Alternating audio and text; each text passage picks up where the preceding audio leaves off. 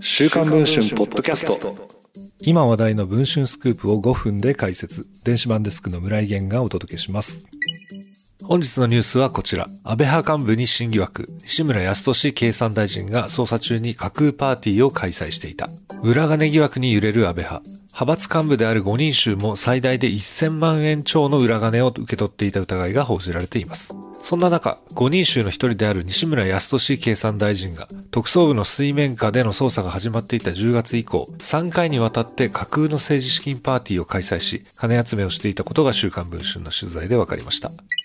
そのうちの1回が開催されたのは12月の8日。会場は永田町の国会議事堂にほど近い都市センターホテルの会議室です。事前に情報を得た記者がホテルを訪ねると、ホテル6階の603会議室の案内板には、総合政策研究会主催、西村康稔茶和会と表示されていました。同会は西村氏の資金管理団体です。しかし、ここを訪れたのは10人足らずのスーツ姿の男性たちだけ。会議室自体もこの字型に机が並べられたこじんまりとしたもので、いわゆるパーティー会場にはとても見えません。一方で入手した茶話会の案内状によれば、確かに政治資金パーティーと記載され、会費は2万円とされていました。西村事務所の関係者によると、このパーティー券は西村氏と懇意の大口のスポンサー企業が購入しているといいます。会場費や講師への謝礼、ランチとして出される高級サンドイッチなどの飲食費用を差し引いても、1回あたり数百万円の儲けが出ていると言います。しかし、数百万円の儲けが出るほどのパーティーにしては参加者は10人足らず、これにはからくりがあると言います。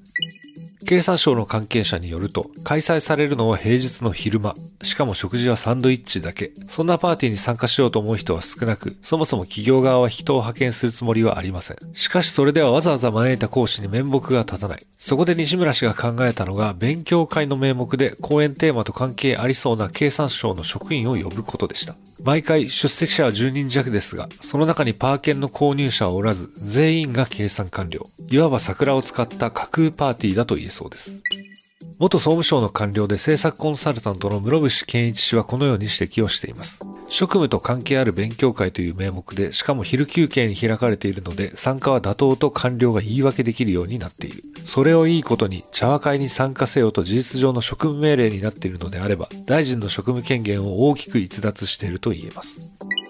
問題はこれだけではありません。刑事告発により、今回の裏金問題をあぶり出した政治資金のプロ、神戸学院大学の上脇博之教授はこのように指摘をしています。ホテルの小さな会議室を会場としており、初めから大勢の参加者が来ないことを想定していると考えられます。その場合は会費ではなく寄付となり、年間5万円を超えて購入していれば、政治資金収支報告書に記載する必要があります。また、企業が献金できるのは政党とその政治資金団体に限られており、茶話会の主催団体である総合政策研究会では企業献金を受けられません。企業は不参加を前提としてパー券を購入していれば、政治資金規正法違反となる可能性があります。